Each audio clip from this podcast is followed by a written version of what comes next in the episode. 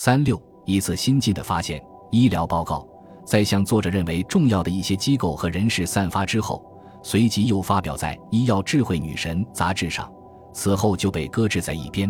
以致人们在很长时间内不再听到何弹吉他。仅仅到一九八二年，莱昂纳多德·贝内代蒂逝世前一年，他在接受前被放逐囚犯全国协会的一次采访中提及过。人们在问及他是否考虑要写一些关于集中营的经历时，他曾回答说：“我曾经写过，不，我唯一曾经写过的东西是一篇长文章，是关于莫诺维茨集中营的医疗服务设施的长篇描述。我把它发表在一个医药杂志上了。那次采访是属于在意大利首次进行的大规模的研究，由被放逐囚犯全国协会在都灵组织发起，这并非偶然。”有关被放逐囚犯的研究，是在对于种族灭绝的历史根本不感兴趣的一种气氛中组织的活动。作为一个很久以前所写的文本，又是出现在一个如此不为人瞩目的交谈中，被采访者那瞬间的提示，并没有让他引起多大关注。另外，在普里莫莱维的一些作品和采访中，也只字未提及这份医疗报告。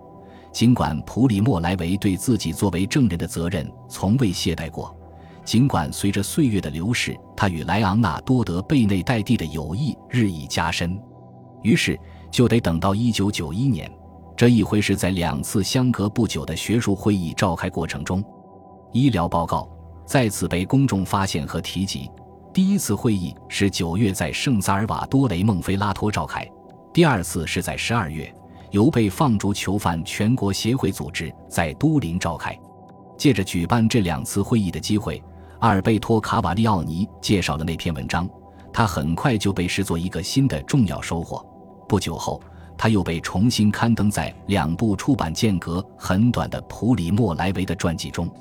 一九九七年，医疗报告被纳入由马可·贝波利蒂编辑的莱维作品全集中，并在欧洲各国陆续翻译出版。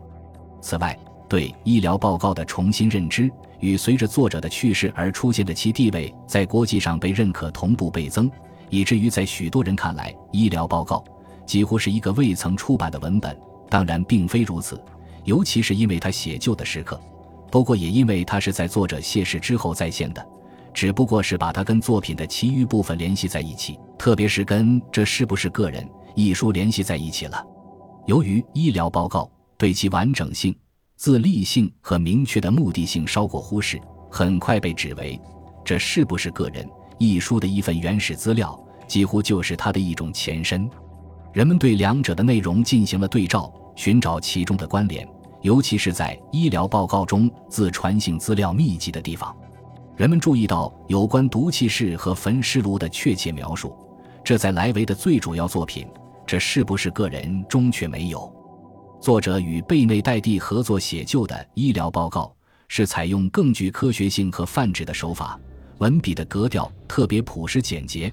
这就又回归到作者那种同样的写作初衷。可以这么说，以此证实莱维的写作态度，也为了使其定格在原始的出发点，也就是使自己成为沟通精密的科学与人文学科之间的桥梁。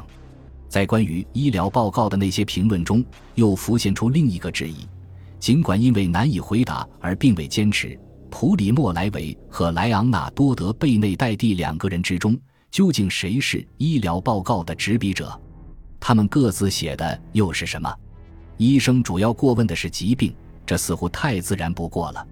可是，这牵涉要分辨出哪些内容应归于未来的作家莱维的手笔。在医疗报告的首尾部分增加的内容，是一些更直接的反映作者经历的资料。是否可能是莱维在返回都灵后你写的？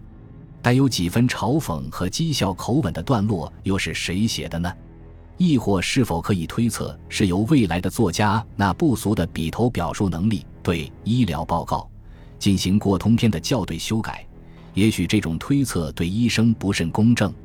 关于这一点，有一段被多次引用过的对贝内代蒂的采访录，值得在这里重新提一下。我们看看几段对话。采访者问：“您从来不想写点什么？您从来不想留下一种回忆？”他回答：“不曾想过，不曾想过，因为理由很简单，普里莫莱维的书出来后就没有什么可写的了，他已经把一切都写了。而如果要我写起那些经历，我会写出一本不好看的书，只是勉强的重复写那些他写的那么好的事情。您说呢？这就是贝内代蒂的态度。不过，试问，如果有谁要求普里莫莱维用他自己的语言来描述莫诺维茨集中营的医疗条件，莱维是否会做出同样的回答呢？遭受过十分相似的屈辱的两个人，对一份由两个人签名的文本加以确认，也许就意味着两人对同样的言辞应共同负有责任。也就是说，要认同一种共同的模式，也就是毫无疑问的医疗报告。对于普里莫莱维来说是如此，对于德贝内代蒂也是如此。那是建立在两人共同经历的基础上的一种模式，如同建立在其他许多人共同经历的基础上一样。不过，从那种模式中更容易辨认出自己，因为那是力求把历史客观地呈现出来的模式。莱维几乎肯定是从中反映出其后来作为见证人作家的那种大义凛然的风格。即使面对最最令人困惑的现实，也要寻找真相的激情冲动和对于事物的普遍感知。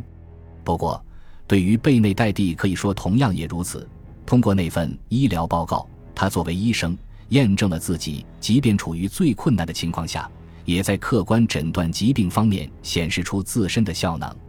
而且视之为定然要把自己成就为好人。就像他的朋友普里莫莱维有一天把他定义为是一位最好的医生一样的那一堂课，永远珍藏在心里。